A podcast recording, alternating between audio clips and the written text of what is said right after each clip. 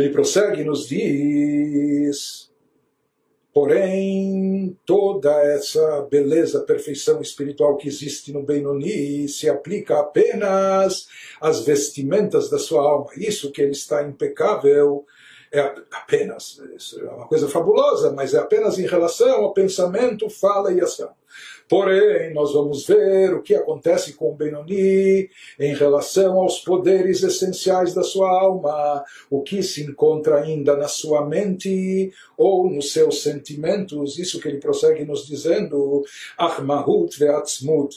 נפש האלוקית שהם עשר בחינותיה לא להם לבדן המלוכה והממשלה בעיר קטנה כי אם ביתים מזומנים Contudo, no caso do Benoni, o chamado núcleo profundo da alma divina, que consiste em seus dez poderes, três intelectuais, sete emocionais, não é a única força que dirige e domina a pequena cidade, o corpo da pessoa ou a vida do indivíduo.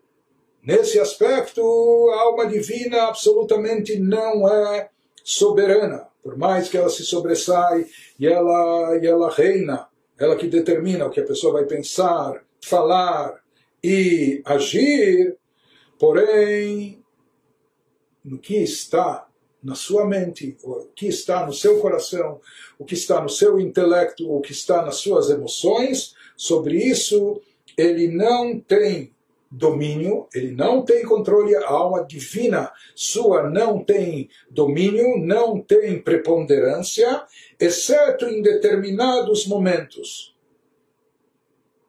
A não ser em momentos especiais, que nisso, até em relação aos poderes essenciais, ele vai se assemelhar mais ao tzadik, em determinados momentos, momentos de inspiração, como a gente vai ver, como Beshat Kriyat Shema Utfilah, como durante a leitura do Shema ou durante a reza.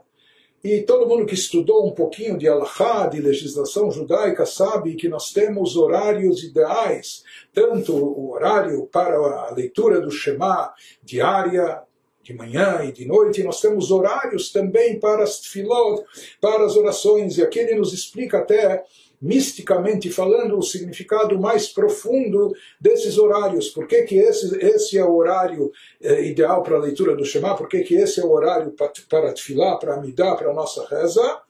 Então ele nos diz, porque de acordo com a Kabbalah, o que acontece nas alturas celestiais espirituais nesses momentos é algo muito especial. Shehi sha'at mochim de gadlut lemata. Vegam lemata היא שעת הכושר לכל אדם, שאז מקשר חב"ד שלו להשם, להעמיק דעתו בגדולת אינסוף ברוך הוא. ולעורר את האהבה כריש ויש בחלל הימני שבליבו, לדבקה בו בקיום התורה ומצוותיה מאהבה. Ele nos diz que esses horários estipulados para a leitura do Shema e para as rezas, então eles são, essa é também uma hora propícia, ele nos diz, esse é um momento de consciência expandida. Isso é um conceito místico, cabalístico, chamado em hebraico de Mochin de Gatlut. Existem momentos que aquele chama de consciência expandida da mente suprema, por assim dizer. Ou seja, se fala que há momentos de abertura nas esferas celestiais, nas esferas eh, espirituais, momentos que ele chama de consciência expandida. E esses momentos são mais propícios, são hora, representam uma hora de aceitação.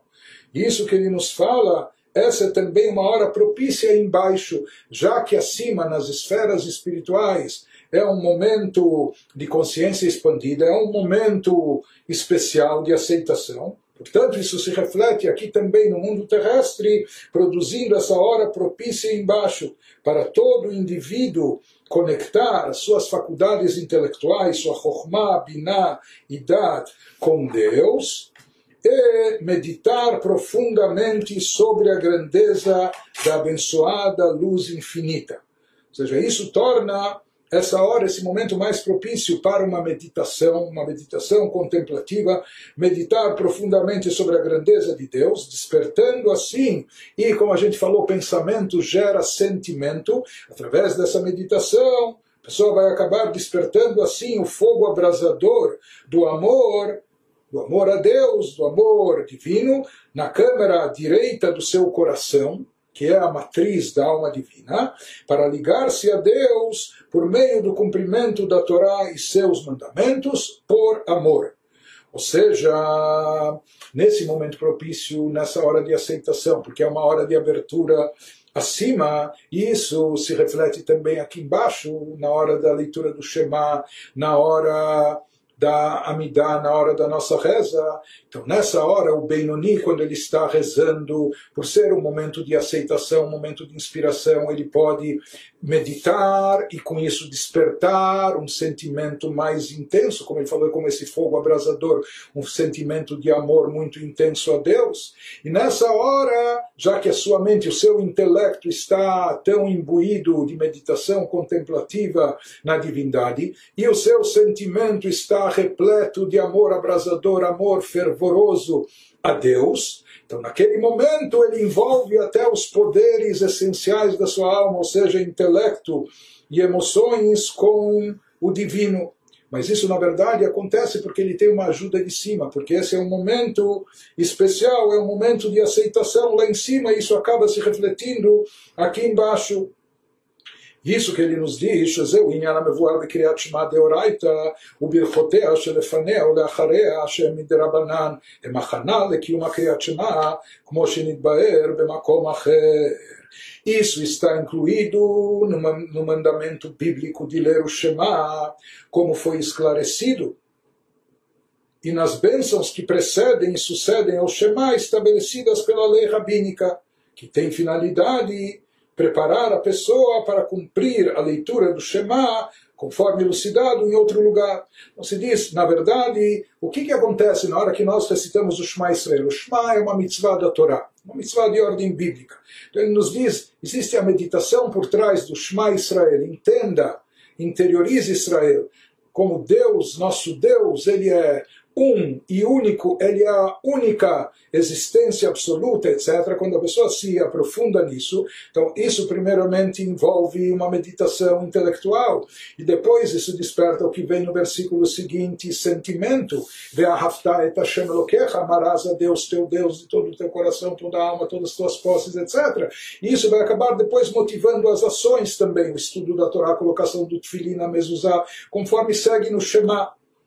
E antes do Shema, os nossos, antes e depois, nossos sábios, eles instituíram por ordem rabínica certas bênçãos.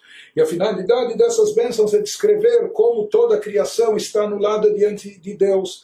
Mesmo os seres angelicais, mesmo os anjos mais elevados, que na realidade a nossa alma animal é derivada desses anjos, e por isso a gente medita antes da leitura do Shema na anulação dos anjos para neutralizar também o ego da nossa alma animal, mostrando como assim os anjos, que são a fonte e origem da alma animal, estão anulados a Deus.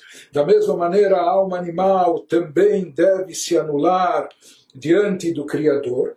Portanto, nessa hora de aceitação, quando a pessoa aproveita esses momentos e faz aquilo que foi estipulado eh, para se realizar, para se fazer no campo espiritual, ou seja, a leitura do Shema, as bênçãos do Shema, anteriores, posterior, ou a reza da Amidah, etc., a pessoa aproveita esse momento mágico, por assim dizer, esse momento especial, esse momento de Mohin de Gadlut, aquilo que ele chamou, esse momento de consciência expandida acima da mente suprema e que se reflete aqui embaixo como um momento, uma hora de aceitação, um momento de bom grado para nos aproximarmos de Deus, para nos vincularmos a Ele. Então, o que, que acontece nesse momento? Naquele instante, ואז הרע שבחלל השמאלי כפוף ובטל לטוב, המתפשט בחלל הימני בחב"ד שבמוח, המקושרים בגדולת אינסוף ברוך הוא. então, naquela hora, nessas horas especiais, ou em datas especiais, no Shabat, nas festividades, no Yom Kippur, que são todos momentos de Mohim de Gadlut, momentos de grande elevação acima e que propiciam elevação nossa aqui embaixo que acontece nessa hora? O mal na câmara esquerda é suprimido e anulado pelo bem. O mal que no Benoni, como a gente falou, ele está presente com toda a força e intensidade, porém nessas horas ele se retrai esses momentos são tão fortes, espiritualmente falando, que se a pessoa faz uso, aproveita esse momento, fazendo uso de Torah Mitzvot, etc., então naquela hora a alma animal fica quietinha, ela sabe que nesse instante, nesse momento, ela não tem poder de ação, então é melhor ela recuar, é melhor ela, ela, ela se retrair, e é o que acontece ou seja, mesmo o mal na câmara esquerda é suprimido e anulado pelo bem, que se espalhou para a câmara, câmara direita. E o bem presente de forma tão intensa na câmara direita do coração, nessa linguagem figurativa, ele, por assim dizer, como que transborda, contagiando também a câmara esquerda. Ou seja, nessa hora o Benoni consegue um efeito parecido com o do Tzadik que é de fazer preponderar o bem de forma tão intensa, tão forte, que acaba contagiando ou acaba tomando conta também do espaço da alma animal.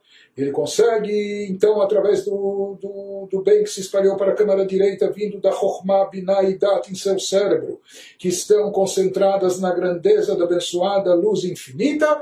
Então, naquela hora, ele, mesmo com os poderes essenciais da sua alma, ou seja, seu intelecto e suas emoções, ele consegue fazer com que lá estejam presentes, por assim dizer, tomando conta do espaço, a alma divina. Isso durante a reza, ou naqueles momentos de inspiração especiais. Porém, avalacharat filá, beistalkuta mochinda gadlut em sof baruchu, areara choser veneor bechalal asmali, umitaveta aval etavot olam Betanugav.